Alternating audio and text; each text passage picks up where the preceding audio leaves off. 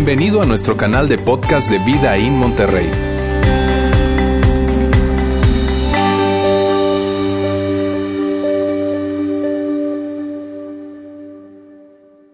Muy bien, amigos, y hoy estamos comenzando nuestra serie de la incómoda solución para prácticamente todo. Poco largo el nombre, está bien, pero mírame, a mí me tiene muy contento esta serie y me tiene muy contento porque la esencia de esta serie, de lo que se trata esta serie en el centro es acerca del cristianismo. Y, a ti también te debería eh, emocionar y alegrar esta serie. ¿Por qué? Porque tú y yo vivimos en un país en el que la principal creencia de este país es el cristianismo. Y por eso yo te digo que tú también deberías sentirte emocionado y contento con esto. Ahora, yo también entiendo, ¿verdad? Yo no soy este, tampoco tan inocente de, entender que, que, no, cuando yo te digo, mira, vamos a hablar de cristianismo, qué padre, tú no estás diciendo, ah", ¿verdad? Ni te veo agarrando el teléfono y diciendo, oye, mira, van a hablar de cristianismo, vente para la próxima reunión o te quiero invitar. No, nada de eso sucede. ¿Por qué? Ahora, mira bien, una de las razones por las que yo pienso que esto no sucede es por lo siguiente. Es porque y esto es una realidad. Muchas personas, muchas personas, ¿verdad? Terminan en, viviendo el tema del cristianismo de alguna manera, cristiano, católico, en fin, más por un tema de tradición que por convicción, ¿sabes?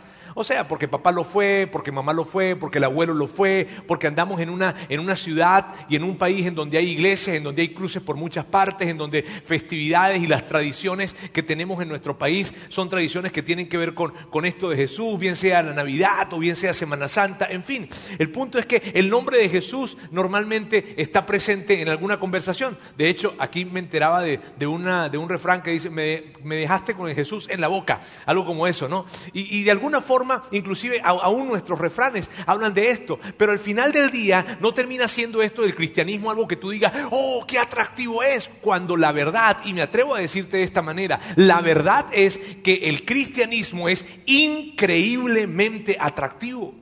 Y cuando yo te digo esto, si probablemente tú dices, a ver Roberto, pero es que yo no creo que sea tan, así como que súper atractivo, tampoco. Mírame bien, el cristianismo es increíblemente atractivo. Dime si no era atractivo, si cuando Jesús estuvo en esta tierra, miles y miles y miles de personas se acercaban para querer estar con Él. Y gente que no era que, eran, que eran religiosos, para nada, de hecho, lo contrario, gente que no era religiosa era la que quería estar con Él.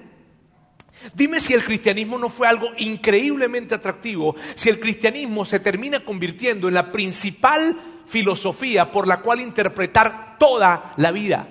Dime, si hace dos mil años, cuando Jesús está acá y Él viene, cambia el mundo por completo a tal punto de que la filosofía predominante para interpretar la existencia de la vida, la vida, la muerte, el sentido de la vida como tal, fue el cristianismo. Entonces, claro que el cristianismo es increíblemente atractivo. Lo que pasa es que muchas personas, ¿verdad? Cuando se, cuando se piensa en Dios y cuando se habla de Dios, o la idea que se tiene de Dios, pues son ideas que, probablemente tienen que ver con un Dios allá arriba, sentado en un trono, que, que, está esperando a ver quién se equivoca para de alguna manera lanzar un relámpago o castigar a alguien. O, ese concepto de Dios es que Dios es demasiado santo y yo soy tan pecador que yo no puedo acercarme a un Dios que es tan santo, porque yo soy tan pecador. Yo veo esa creencia muy presente cuando de repente le hablo a alguien y probablemente te ha pasado a ti también y le digo, oye, me te invito a la iglesia. No, míreme, yo necesito primero arreglar algunas cosas para ir a la iglesia. ¿Sí viste? Porque está ese concepto de que soy tan pecador, los pecadores somos tan pecadores que Dios es tan santo y debemos estar así. ¿Sabes? Y son creencias que de alguna manera hay, o, ese, o, ese, pensamiento cuando se trata de Dios, de que yo debo esforzarme, de que yo debo hacer grandes sacrificios, hacer muchas cosas, cumplir penitencias, para poder entonces ganarme de alguna manera el amor de Dios o la aceptación de Dios. Y todas estas cosas no son el cristianismo verdadero.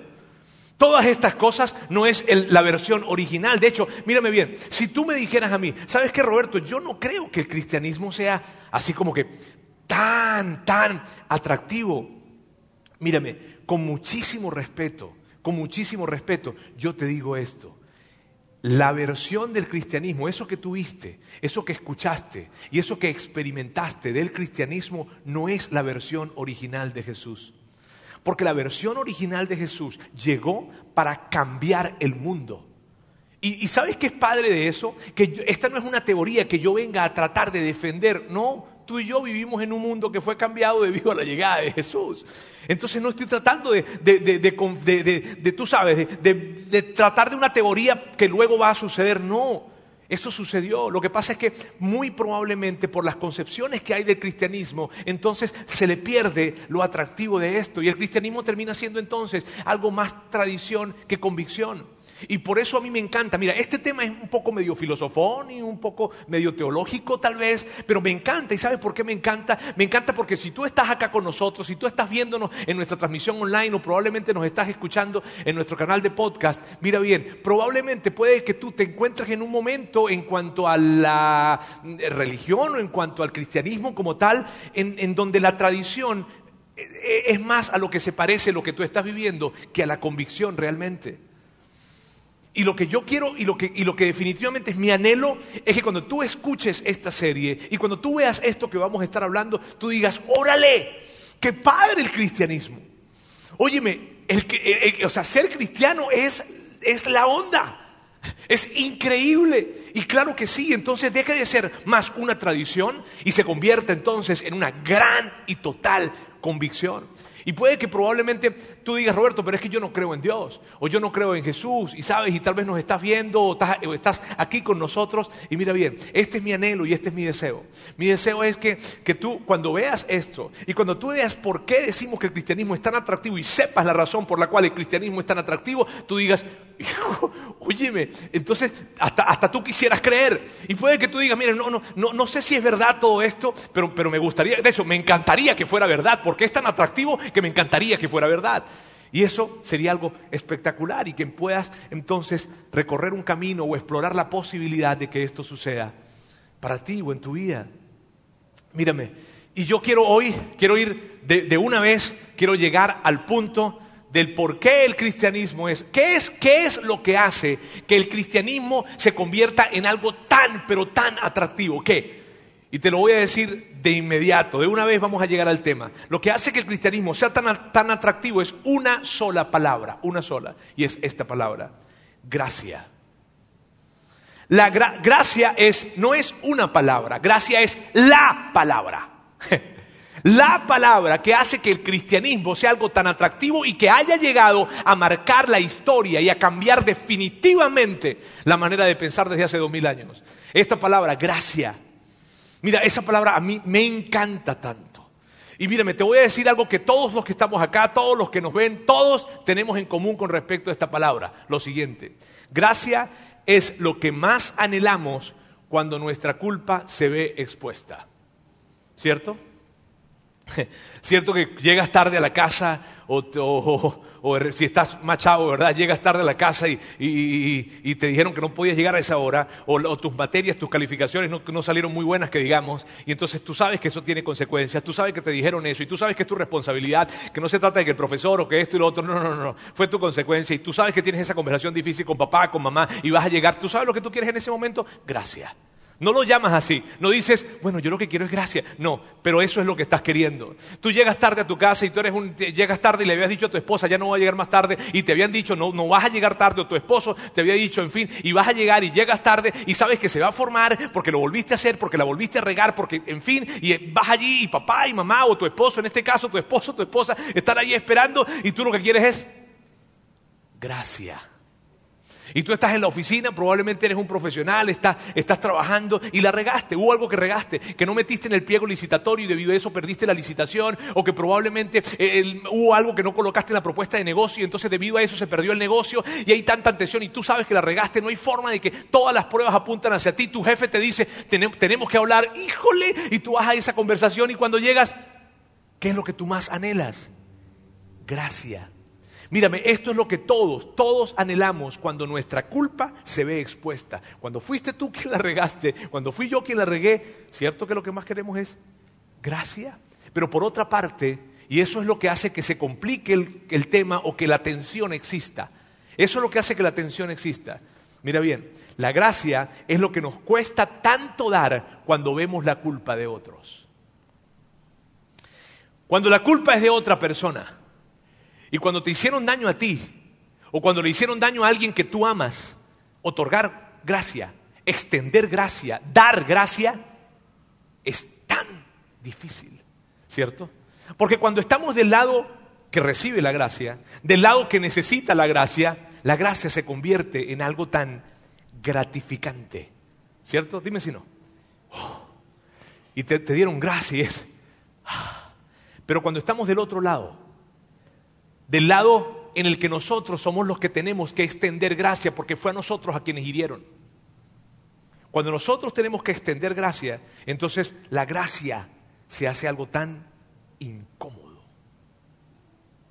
Y dar gracia, ah, ¿sabes? Y, y, es complicado. Ahora, cuando tú ves esto que estamos hablando acá, cuando tú ves esto que estamos hablando de la gracia, en, esos dos, en esas dos tonalidades que se presentan, y tú ves cómo afectan tus relaciones, las relaciones buenas y las relaciones malas, ¿está bien? Las, las, las relaciones que, que, que, tú estás tratando de arreglar, o las relaciones o la relación que alguien más está tratando de arreglar contigo. Todas las relaciones. Cuando tú ves este concepto en las relaciones, cómo impacta tus relaciones, tú vas a descubrir algo espectacular. Y esto es lo que descubres, que la gracia es la incómoda solución para prácticamente todo. Cuando tú ves esto en el plano relacional, tú descubres que la gracia se convierte en la incómoda, y no podemos dejar de decir incómoda, solución para prácticamente todo. Ahora, ¿qué es la gracia? Ok, Roberto, entiendo cómo se ve para aquí, cómo me afecta a mí, cómo, en fin, pero a qué se refiere con la gracia? Y vamos a ver una definición de gracia que es la que estaremos usando a lo largo de esta serie, y es la siguiente. Gracia es favor inmerecido, imposible de ganar. No hay, no, o sea, no se trata de que yo me voy a esforzar, yo le voy a echar ganas, entonces, ¿verdad? Y me voy a esforzar y voy a trabajar y me voy a portar bien para poder ganar la gracia. No, no es posible. Es un favor inmerecido. Es algo que nunca, no es algún día, no, nunca te podrás ganar. Nunca. De hecho, permíteme explicártelo de esta manera. Planear invalida la sorpresa. ¿Cierto que planear? O sea, imagínate que tú me dijeras, oye Roberto, ¿y qué estás haciendo? Oye, es que estoy planeando mi fiesta sorpresa. No tiene sentido. ¿Cierto que es absurdo? O sea, que no tiene sentido para nada de que yo esté planeando, de que tú estés planeando tu fiesta sorpresa.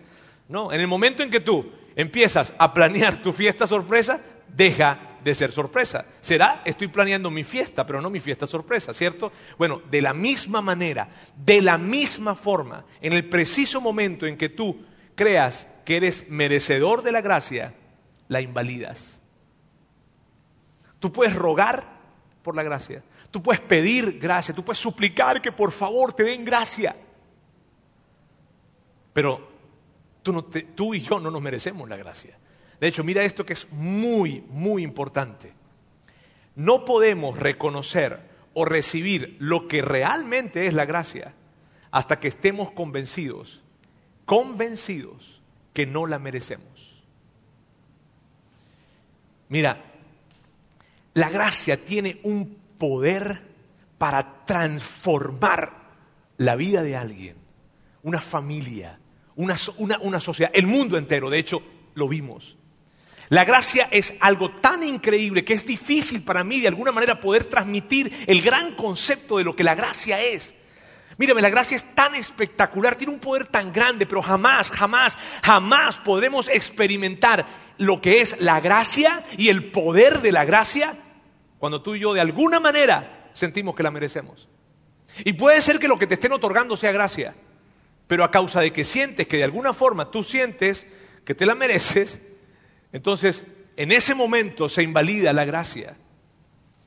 Y entonces está el esposo que le fue, fiel le fue infiel a la esposa. Y entonces se acerca. Y en medio de eso, su esposa le otorga gracia y le otorga el perdón y le otorga gracia en ese momento. Y él de alguna manera entonces dice, bueno, pero, o sea, tampoco es que, bueno, todo el mundo lo hace. Este, bueno, pero hay todas las cosas buenas que yo he hecho, me las van a anular entonces por esto, todas las cosas buenas que he hecho. En ese momento la gracia perdió su poder.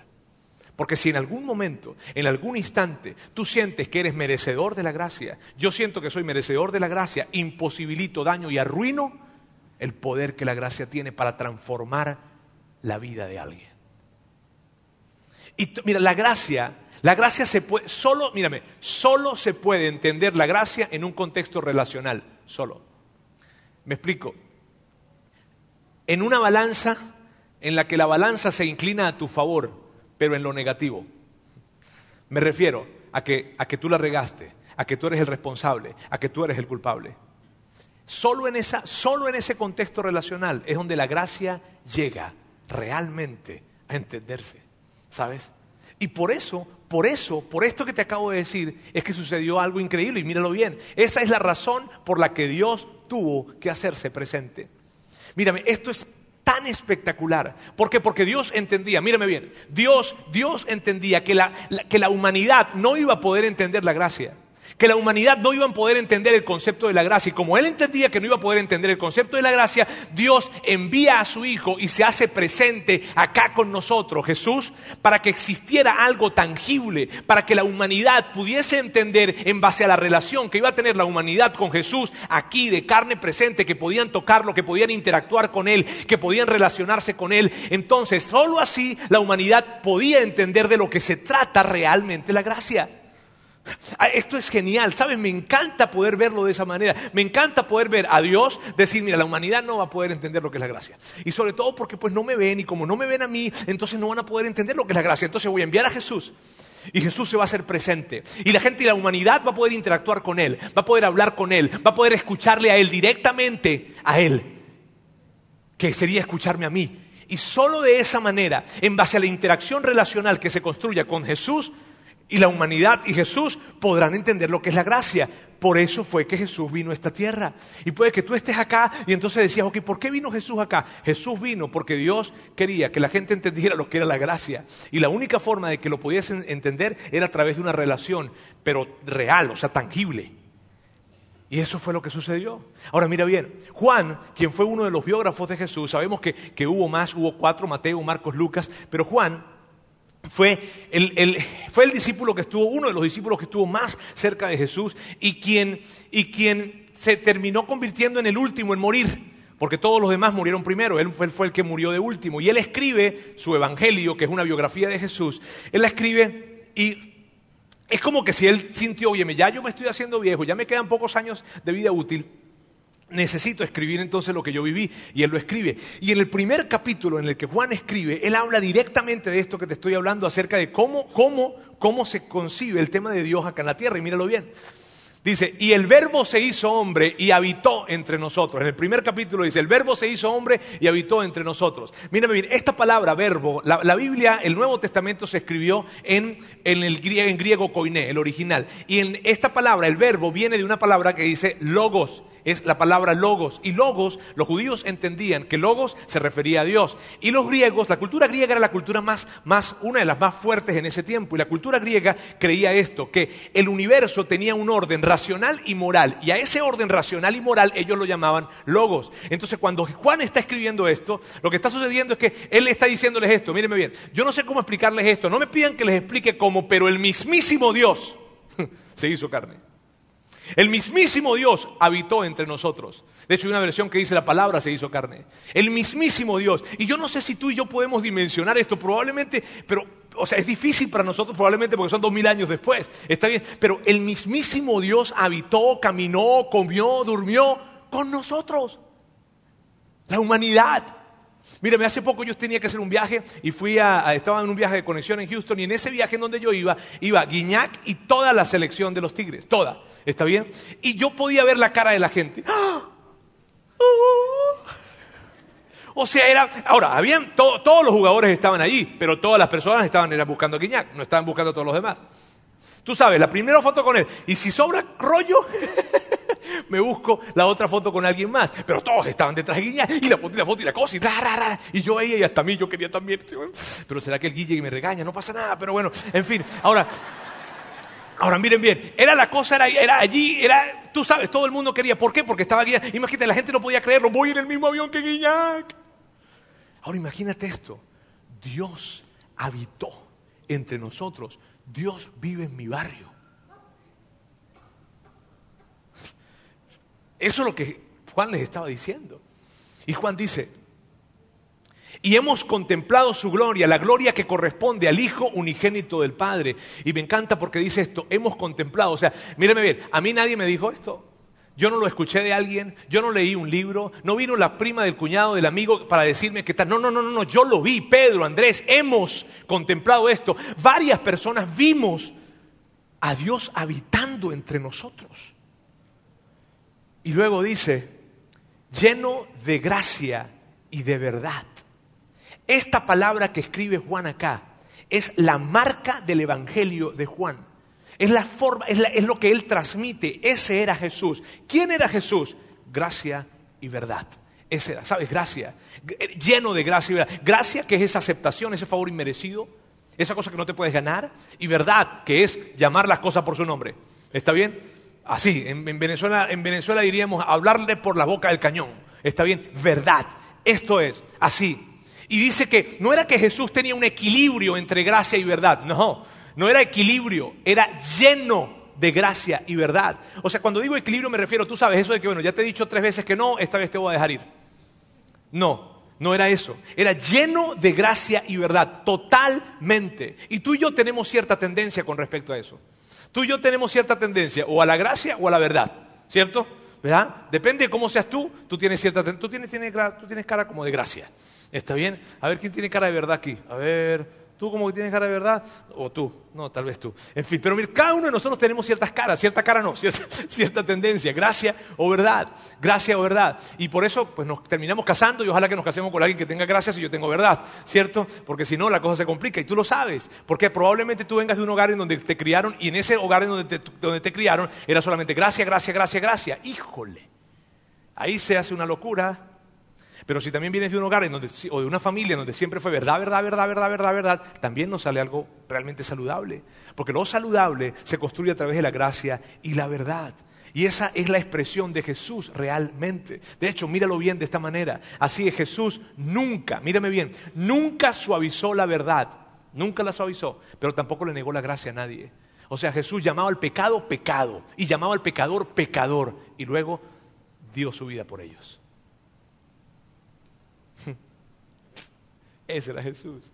Jesús estaba lleno, Jesús era toda, toda gracia y toda verdad. Todo el tiempo. No en algunos momentos, sino todo el tiempo. Y eso fue lo que cambió el mundo. Y Juan fue un testigo de esto. ¿Cuántos, han escuchado? Porque puede que probablemente tú necesariamente no seas una persona que eres una persona eh, seguidor de Jesús como tal, pero de seguro has escuchado esto. Dios es amor, ¿cierto? Dios es amor. Hemos escuchado esto. Bueno, fue Juan, fue Juan quien introdujo, quien introdujo esto de Dios es amor. Ahora, ¿cómo sabe Juan? Mira bien, ¿cómo sabe Juan que Dios es amor si él no lo ha visto? ¿Cómo sabe Juan cómo es Dios? ¿Tú sabes por qué Juan supo que Dios es amor? Porque él vio a Jesús. Y Jesús había venido a este mundo para representar al Padre. Y si él veía que Jesús se comportaba con amor, entonces Dios es amor. Ahora, ¿qué es lo que hacía el amor? ¿Por qué, ¿Por qué él dice que es amor? Porque lo que él vio en Jesús fue esto, gracia y verdad. Y la gracia y la verdad, la combinación de ambas es la que definen el amor. Y tú lo sabes, si tú eres padre, tú lo sabes. Tú sabes que si tú crías a tu hijo solamente con gracia, gracia, gracia, gracia, no tendrá una crianza saludable. Y tú sabes que si tú creas a tu hijo con verdad, verdad, verdad, verdad, verdad, verdad, verdad, no va a tener una crianza saludable. Que es necesario que estén presentes las dos y que las dos están presentes y cuando muchas veces como padres tenemos que decir no y tenemos que decir no por acá y no por acá, estamos dando verdad y lo estamos expresando el amor de esa manera. ¿Sabes? Entonces tú como padre entiendes muy bien la combinación de gracia y verdad. Y, Juan, Juan vivió esto. Juan vivió de cerca, pero muy de cerca, como Jesús no hacía un equilibrio, sino que era una combinación perfecta y total de gracia y verdad. Él lo vivió, él lo veía en las relaciones y las interacciones que tenía Jesús. Mira, en una oportunidad Juan estuvo caminando con Jesús, iba, iba, iba, iba Juan iba recorriendo con, camino con Jesús y con varios de los discípulos, y de repente Jesús ve a Mateo Y Mateo era un recaudador de impuestos. Y tú sabes, tú me has escuchado a mí hablar acerca de esto y tú has escuchado acerca de esto. Los recaudadores de impuestos eran otro boleto. Me refiero a que hay pecadores y los recaudadores de impuestos. O sea, los vatos eran una categoría, pero mala. O sea, si tú conoces a alguien malo, este era más malo. Sí, y así eran vistos en ese tiempo. Era el recaudador de impuestos, era una cosa, pero baja, baja, baja. Mateo era un recaudador, un recaudador de impuestos. Jesús va caminando, ve a Mateo y le dice, Mateo, sígueme. Quiero que vengas conmigo y que seas parte de mi equipo. Ahora, tú y yo no entendemos lo que eso representó para los discípulos. No lo entendemos. Mira, piensa en alguien, piensa en alguien despreciable. Piensa en alguien despreciable. No, no, no, no en suegro, suegra, no, no, no, en alguien despreciable de verdad. O sea, mira bien, mira bien. O sea, en una persona de la sociedad, me refiero, alguien que sea realmente despreciable. ¿Puedes pensar en alguien? Por favor. ¿Sí? Un ladrón, un violador, no sé. Alguien despreciable, muy, muy, muy, ¿sabes?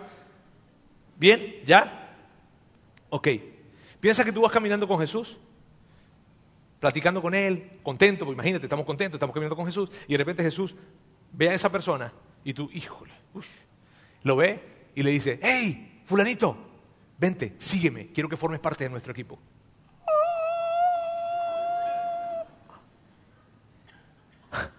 No, Jesús, tú no sabes quién es Él.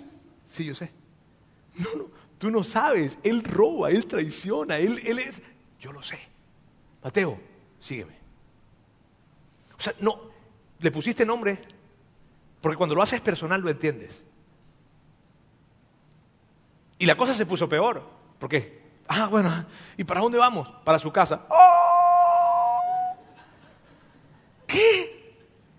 ¿Para su casa? No. Pero si ni siquiera, si ni siquiera le has pedido que se arrepienta, si ni siquiera le has dicho que por favor le pague a toda la gente que él le robó, si ni siquiera él, si ni siquiera él ha dicho soy un pecador, ni siquiera. Sí, y vamos a su casa.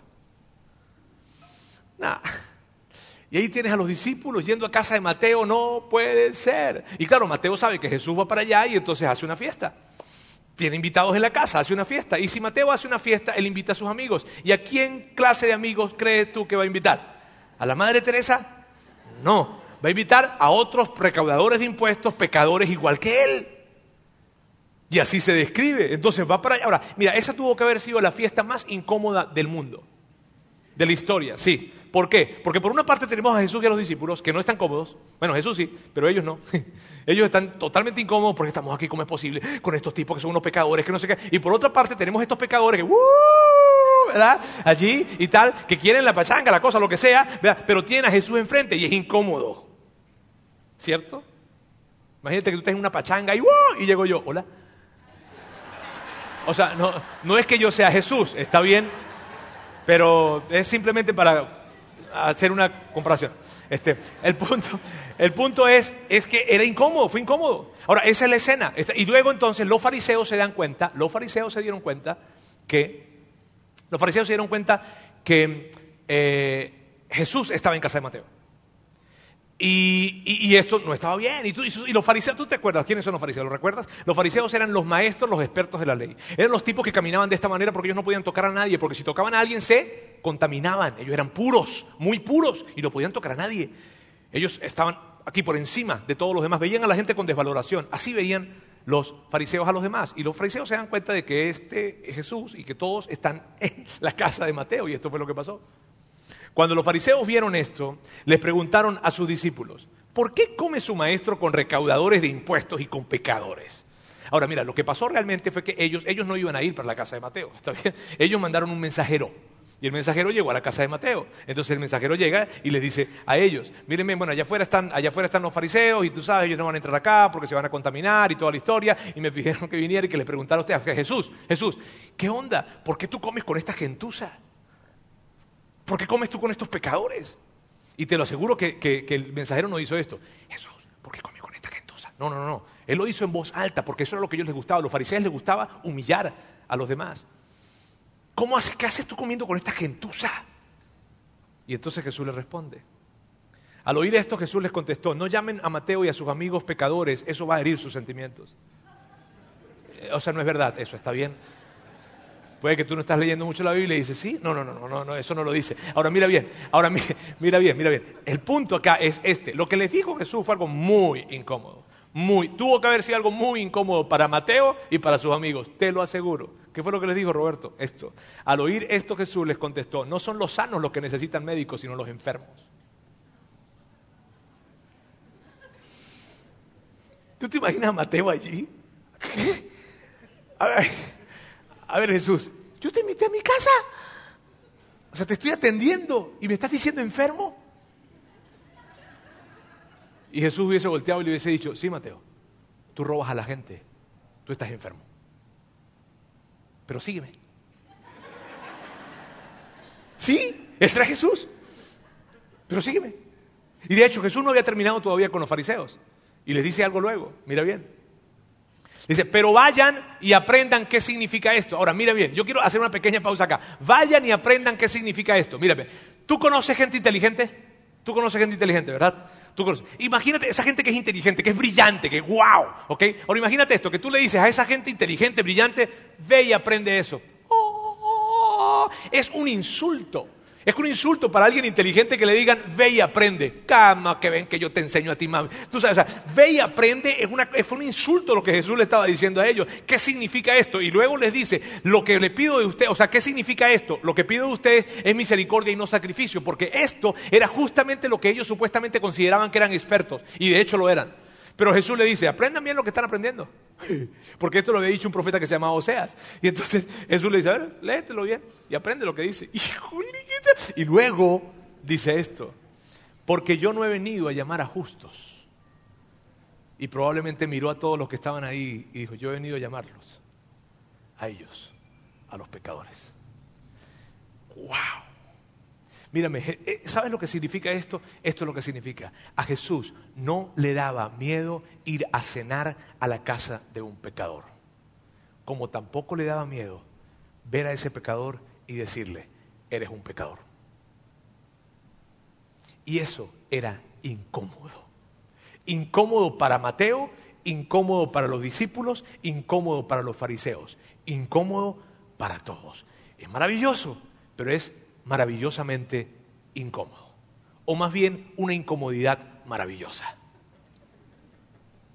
Mírame, ya hay otra historia y hay tantas historias, pero hay una historia que seguro tú conoces también y es la de, la, la de esa momento, ese momento en donde Jesús estaba llegando al, al, templo, estaba subiendo por las escalinatas sur y llegando a la explanada del templo, el templo de Jerusalén. El templo era, mírame bien, el templo era una cosa enorme, está bien, el templo no era algo como esto, el templo era sumamente grande, había una gran explanada que era un patio principal que estaba, habían columnas enormes a los lados, había un lugar en donde solamente podían entrar los judíos, había un lugar en donde solamente podía entrar uno, una persona, una vez al año. Este, era, era, era, enorme y en esa explanada en donde estaba muchas veces la gente se acercaba, hacían mercadería, de repente llegaba, Jesús llegaba y, se ponía a enseñar a las personas muchísimo tiempo. Mírame, el tema es que el templo era algo sumamente santo, era un lugar súper santísimo. Eh, ellos, ellos, ellos entendían, los judíos entendían esto, así lo entendían los judíos, que ese era el lugar más santo del planeta y que allí, o sea, estaba Dios. O sea, si había un lugar que era el lugar, era ese, el, el templo. Y allí está Jesús estaba allí enseñándole, llegó en la mañana, estaba enseñándole a un grupo de personas y los fariseos habían tomado a una mujer y la tenían represada toda la noche esperando de que Jesús llegara para tomarla y luego presentársela porque ella había sido descubierta en un acto pecaminoso. ¿Está bien? Y tú recuerdas más o menos esa historia. Si lo recuerdas, llega Jesús en la mañana, está enseñándole a, las personas allí, hay gentiles, hay de todos, en fin, y de repente se acercan los fariseos, traen arrastrada a una mujer y la tiran en los pies de Jesús y le dicen, Jesús, esta mujer fue conseguida en pleno acto de adulterio. Nuestra ley, la ley que está allí, por cierto, si quieres voy y la busco y te la muestro, la ley de Moisés, dice que esta mujer tiene que morir apedreada. ¿Qué dices? Y a mí me encanta Jesús, porque Jesús estaba así, en la arena, estaba así escribiendo así como... Si él hubiese tenido un iPad, hubiese estaba así, como que haciendo así, pero estaba así así. ¿Qué dices? Y la gente le preguntaba, y las preguntas seguían, y le decían, dinos, dinos, dinos, ¿qué dices tú? ¿Qué dices? Porque querían colocarle una trampa a él. Estaba en el lugar más alto. Imagínate la pregunta, la, mujer que está allí, adúltera, toda una cosa increíble. Y está allí, y de repente, él no se deja presionar. Él no tiene, él no se, me encanta Jesús, él no se deja presionar. De repente levanta la cara y les dice, no sé, ustedes son los expertos de la ley. Apedréenla. Por cierto, les doy una idea. Díganle a la persona que no ha pecado, que no tiene ningún pecado, que lance la primera piedra. Y entonces todos empezaron a mirar.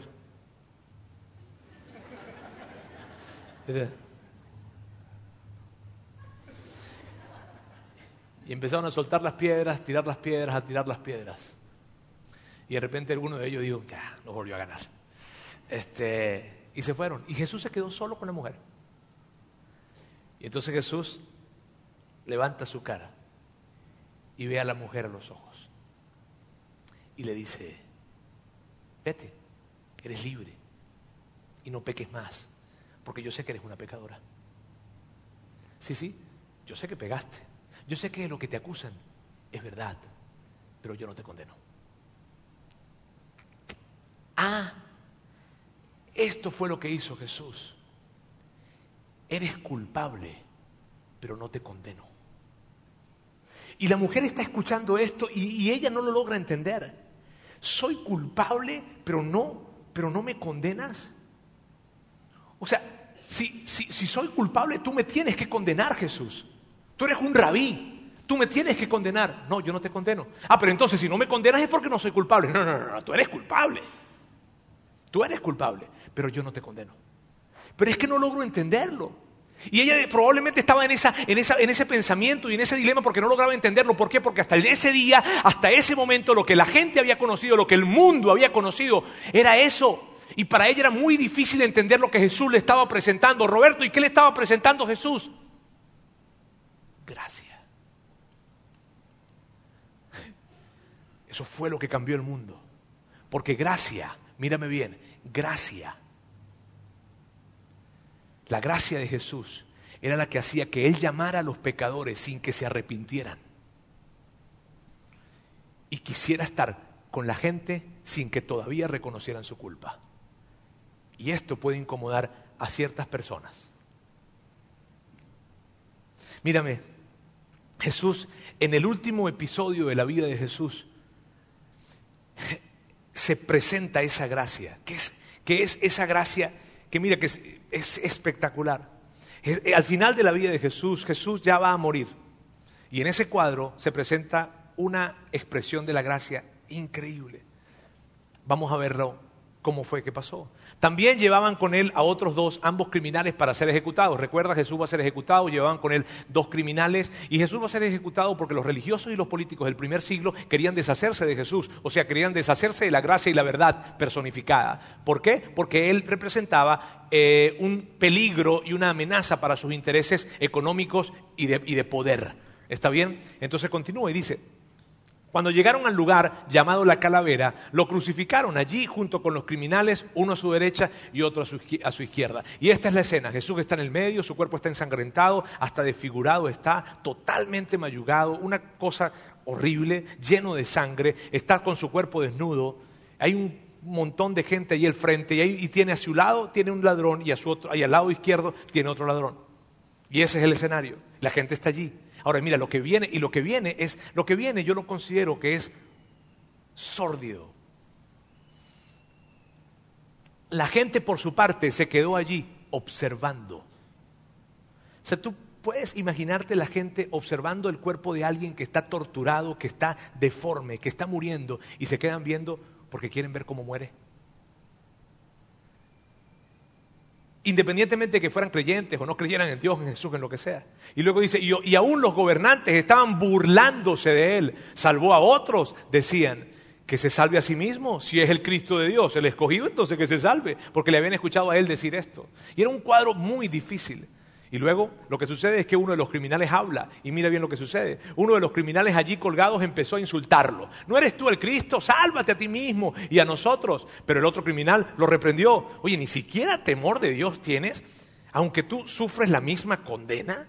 Y ahí están los criminales. Ahora, mira bien, para que esa plática, ese diálogo se estableciera entre esos dos criminales, tuvo que haber sido muy doloroso para ellos, porque ellos están crucificados y cada palabra que salía tenían que inclinarse para poder hablar. Y el cuerpo crucificado inclinándose, eso tuvo que haber sido muy doloroso para ellos. Pero ahí tenemos a los dos criminales en un diálogo, en una conversación.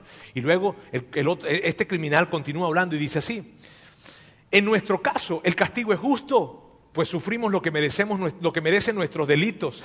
Este, en cambio, no ha hecho nada malo. Mírame, este hombre está diciendo esto, mírame bien, si existe un cielo, si existe un cielo en donde la gente buena va a ir, tú y yo no vamos a ir. Es lo que le está diciendo este, este ladrón al otro ladrón, al criminal al otro criminal. Hey, mírame, si hay un cielo, a ese cielo tú y yo no vamos a ir, y tú y yo, y tú y yo no vamos a ir porque tú sabes y yo sé que la hemos regado, viejo. O sea, estamos aquí crucificados, ¿por qué? Por nuestros delitos, porque lo hicimos, porque lo hicimos mal, porque robamos, porque dañamos, porque herimos a gente. Y estamos aquí por eso. Él estaba reconociendo que se merecía la muerte en cruz. Y luego continúa y dice, luego dijo, Jesús, acuérdate de mí cuando vengas en tu reino. Y eso fue, él estaba diciéndole, Jesús, tú vas a un lugar diferente al que yo voy. Yo quiero pedirte que te acuerdes de mí. Y mira esto, la gente que está escuchando allí al lado, la gente que estaba escuchando allí enfrente, porque lo dijeron de una manera que pudo, haberse, que pudo haberse escuchado, allí estaba Juan, estaban varios, María, y él está diciendo esto. Y cuando está diciendo esto, la gente que está allí, eh, escúchame, esto, esto es lo que están pensando. Claro que no. o sea, claro que no. Mira, arrepentirse justo cuando tú vas a morir, no hay mérito en eso.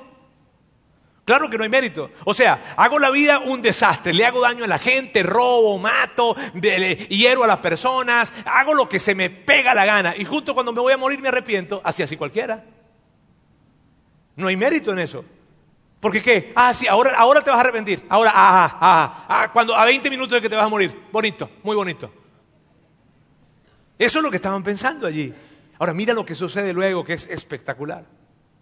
Jesús respondió, y aquí viene una frase completa, pero yo, yo quiero pararme un momento acá de lo importante que es esto. Jesús respondió, ¿sabes qué significa esto para mí? Jesús responde las oraciones de los pecadores. Porque quien estaba hablándole a Jesús era un criminal. Y puede que tú te hayas hecho esa pregunta.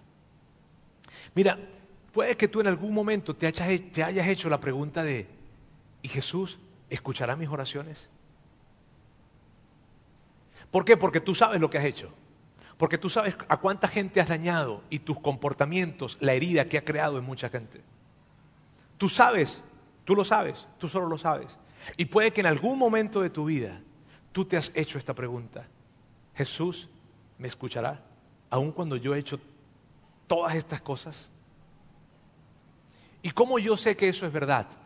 Porque gente se acerca, personas como yo, y nos dicen esto. Nos dicen, ay, puedes pedirle a Dios por mí. Ay, le pudieses pedir a Dios, porque es que, es que, es que tú estás más cerca de Dios. Y eso no es verdad. ¿Por qué? Porque la gente cree esto. Y puede que tú hayas creído esto, que por tus pecados, por tus fallas, por tus errores, por tus equivocaciones, Jesús no vaya a escuchar tus oraciones. Pero esto nos demuestra que Jesús responde las oraciones de los pecadores. Es más, quiero decirte algo, las únicas oraciones que Jesús responde son las de los pecadores. Wow. Y Jesús le dijo esto. Te aseguro que hoy estarás conmigo en el paraíso. Híjole. ¿Cuál es la escena? Señores, el hombre más santo del planeta que haya existido en el mundo está hablando con un criminal que no ha hecho nada bueno, que ha hecho las cosas malas, que ha dañado a la gente, que ha robado, que ha herido, que ha lastimado. Y lo tiene enfrente y le está diciendo, donde yo voy, tú vas a ir conmigo, porque yo voy a hacer un lugar para ti.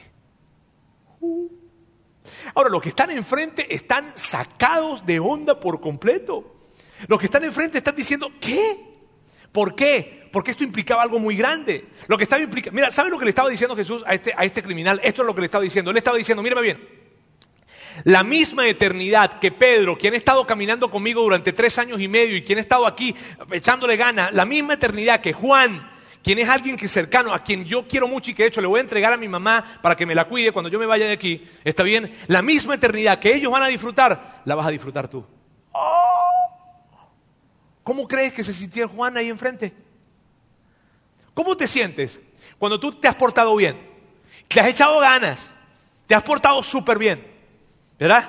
Y de repente llega un vato, o perdón, llega una persona, ¿verdad?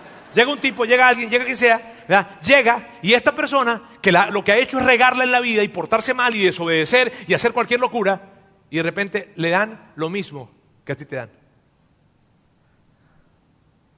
¿Por qué? Roberto, ¿por qué? ¿Por qué? ¿Por qué Jesús hace eso? Ellos pensarían, bueno, probablemente la mujer adúltera, bueno, ya le dijiste que no pecara más y ella pudo, pudo no pecar más. O Mateo, pues bueno, vino y lo que sea. Pero este hombre que está enfrente, que no tiene la oportunidad de portarse bien, porque lo que, va, lo que va a pasar es que se va a morir en 20 minutos. ¿Por qué? Y te voy a decir por qué. Porque la gracia, señores, no es justa. La gracia es mejor que justa. La gracia es incómodamente mejor que justa. Esa fue la marca de Jesús cuando estuvo en esta tierra. Mira, Pedro lo niega, lo abandona. Jesús viene a hablar con él y Jesús, y probablemente Pedro estaba asustado porque, bueno, Jesús me va a confrontar. Yo lo negué, la última vez que lo vi fue cuando lo abandoné y cuando lo negué. Y de repente Jesús se acerca a hablar con él y Pedro, uh, Pedro, sí, por favor, encárgate del movimiento, de mi movimiento. ¿Qué? Eso es gracia. Y Saulo, que persigue a gente, que hiere a personas, que está persiguiendo a los que siguen a Jesús, a los que siguen a Jesús y que está complicando la vida para ellos. Y entonces Jesús se acerca. Hey, Saulo, ven acá. Te voy a cambiar el nombre primero que todo. Te voy a poner Pablo. Y quiero que por favor te conviertas en uno de los principales pioneros de mi mensaje. Y además te voy a permitir que escribas más de la mitad del Nuevo Testamento. Roberto, ¿qué es eso? Eso es gracia. Amigos, y esa palabra, esa palabra también es para ti. La misma invitación que recibió Mateo es la misma invitación que Jesús te hace a ti. ¿Cuál? Sígueme. Y mira, esto es lo que significa esa invitación. Yo te conozco. Yo conozco cuánto cuántos errores tienes. Yo conozco cuántos pecados tienes. Yo sé lo que hiciste anoche. Yo sé lo que hiciste la semana pasada. Yo sé lo que hiciste hace 10 años. Y quiero que me sigas. Eso sí, te tengo que advertir algo. Una vez que tú me sigas, yo te voy a alejar de tu pecado. Pero, pero tú sabes lo que yo he hecho, cada detalle de lo que yo he hecho. Yo sé de lo que tú has hecho. Yo sé hasta eso que te avergüenza tanto y que no quieres hablarlo y que no se lo has dicho a nadie, pero que te avergüenza muchísimo. Eso yo lo sé. ¿Y qué tienes que decirme con respecto a eso? Que te amo y que quiero que me sigas. ¡Wow! Y tú tal vez digas, ¿de veras? Esa es la marca de Jesús. ¿Cuál, Roberto? Gracia. Por eso esta iglesia, allá afuera, dice, una iglesia para todos. Y especialmente para pecadores. Me encanta. Me encanta esto. Porque esa fue la marca de Jesús. Ahora, dime una cosa. Dime que el cristianismo no es atractivo. Dime que algo así no es atractivo. Por favor, dime que no es atractivo. Dime, que, dime que, a pesar de que tú lo has regado, que has hecho daño, que has lastimado a gente, que ni siquiera te has dado cuenta de la gente que has lastimado muchas veces probablemente, tienes de parte de Jesús esto. Sígueme. Te quiero en mi equipo. Ah, amigos, eso es gracia. Y tú no quieres perderte la siguiente parte de este mensaje que va a ser el siguiente domingo. Permíteme orar. Dios, quiero darte muchísimas gracias. Gracias porque... Gracias porque tú... Tú sabes que somos culpables, pero no nos condenas. Gracias porque a personas que están en este lugar probablemente que, que la culpa, que, que sus fallas, que sus errores les han perseguido o las tienen enfrente, tú los llamas a que te sigan. Gracias porque, porque tú no condenas a nadie, tú, tú quieres que, que tu casa esté llena de pecadores. Quieres que te sigan. Tú quieres alejarlos de su pecado en algún momento. Pero la condición para acercarse no es esa. Gracias Dios, porque en algo tan maravilloso como eso, nosotros queremos ser parte. Qué atractivo es tu mensaje. Eres tú. Te amamos. En el nombre de Jesús. Amén. Gracias por haber escuchado este podcast de Vida en Monterrey. Si deseas escuchar estos mensajes en vivo, te invitamos a que nos acompañes todos los domingos a nuestro auditorio. Para más información sobre nuestra ubicación y horarios, entra a vidainmty.org o síguenos en nuestras redes sociales como Facebook, Twitter e Instagram. Nos vemos la próxima semana.